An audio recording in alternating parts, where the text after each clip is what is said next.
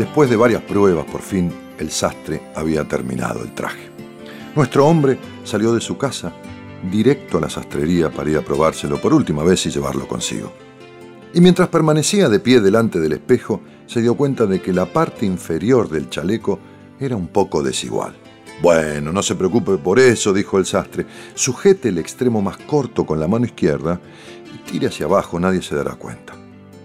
Mientras así lo hacía, el cliente se percató de que la solapa del saco se curvaba en vez de estar plana. Ah, eso, dijo el sastre.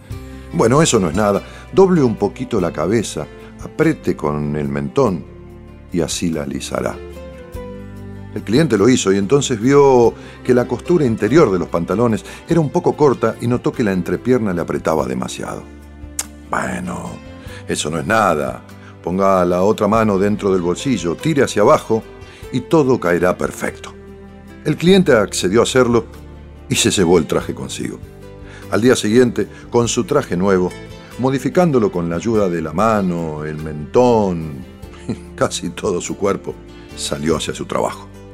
Mientras cruzaba el parque, aplanándose la solapa con la barbilla, tirando con una mano del chaleco y sujetándose la entrepierna a través del bolsillo con la otra, dos ancianos que estaban jugando ajedrez interrumpieron la partida al verlo pasar por delante.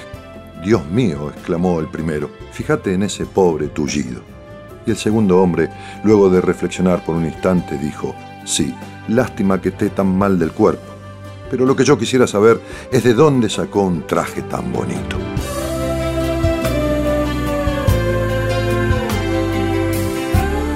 Hay veces que en la vida tratamos de modificar el adentro para que todo afuera esté como siempre. Hay veces que tratamos de ir contra nuestra esencia, contra lo que se siente desde adentro, contra lo que uno piensa que debería ser, para que los demás sigan creyendo que todo estaba como entonces. ¿Qué nos pasa?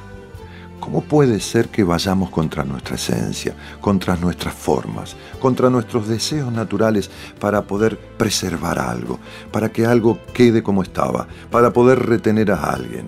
¿Por qué dejamos de ser como naturalmente somos y adoptamos posturas disímiles, disfrazadas de que todo está en orden?